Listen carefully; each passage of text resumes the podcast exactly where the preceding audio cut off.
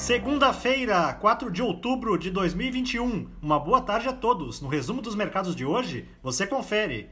O Ibovespa terminou o dia em baixa de 2,22% aos 110.393 pontos, influenciado pela onda internacional de aversão ao risco que dominou a sessão.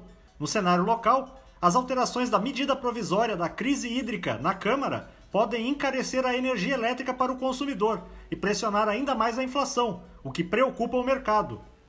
Na ponta positiva, as ações preferenciais da Petrobras, em alta de 2,82%, avançaram após o presidente da companhia afirmar que o risco de a empresa atuar para segurar os preços dos combustíveis no país é zero. Na ponta negativa, os papéis da CVC, em baixa de 7,04%, recuaram diante da informação de que a empresa foi alvo de um ataque cibernético neste sábado. Em comunicado, a CVC esclareceu que o embarque de clientes com viagens marcadas e as reservas confirmadas não foram impactadas. O dólar à vista, às 17 horas, estava cotado a R$ 5,45, em alta de 1,44%.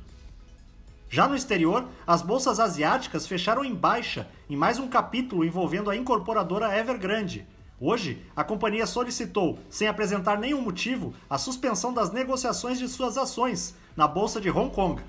No Japão, o índice Nikkei teve queda de 1,13%. Na China, o índice Xangai Composto não operou por conta do feriado da Semana Dourada, que vai até 7 de outubro. Os mercados na Europa encerraram na maioria em baixa. Sem indicadores importantes na região, os negócios foram guiados pela cautela vinda das duas maiores potências econômicas mundiais. O índice Eurostock 600 teve perda de 0,47%. As bolsas americanas terminaram em baixa, repercutindo as declarações do presidente do país, que afirmou não poder garantir que os Estados Unidos não darão um calote em sua dívida pública.